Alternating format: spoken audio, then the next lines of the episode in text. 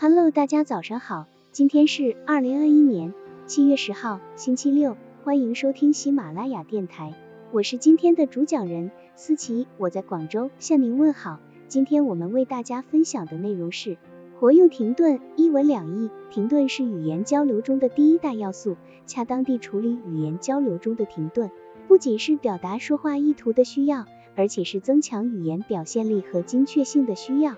停顿是指口头表述中。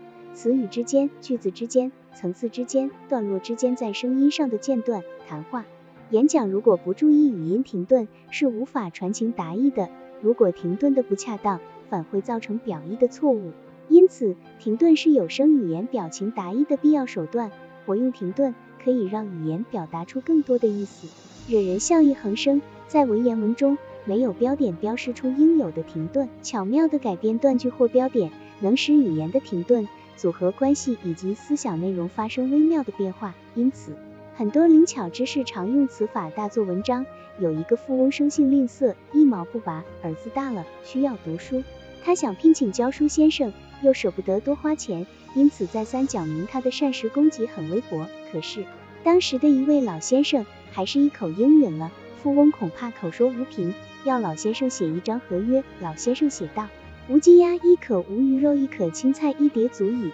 富翁一看，理解为无鸡鸭一可，无鱼肉一可，青菜一碟足矣，于是欣然签了字。哪知吃第一顿饭时，富翁让佣人端出一碟青菜给老先生下饭。先生说富翁违约，怎么既是青菜？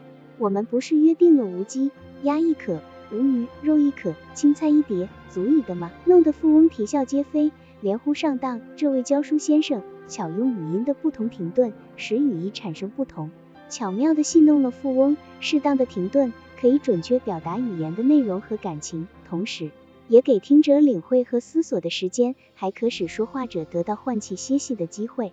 停顿既是生理上的需要，也是有效交际的需要。从生理上来说，说话者为了换气和让声带做一短暂休息需要停顿；而从交际的角度来看，为了让对方或听话者听懂一层意思，认识一个事物，也必须有一个从入乎耳到至乎心的过程，总要让对方有一点点在脑子里转一转的时间。通常一句话之间是否有停顿，在什么地方使用停顿，所表达的意义大不一样，有时甚至意思完全相反。如世上如果男人没有了，女人就倒霉了。这句话有两种停顿方式，如果在没有了后停，倒霉的是女人。如果在女人后停，倒霉的是男人，意思完全相反。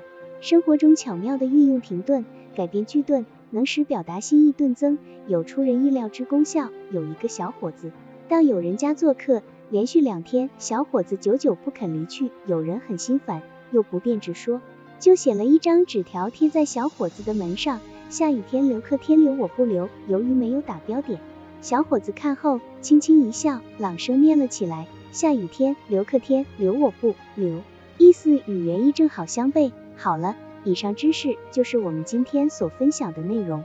如果你也觉得文章对你有所帮助，那么请订阅本专辑，让我们偷偷的学习，一起进步吧。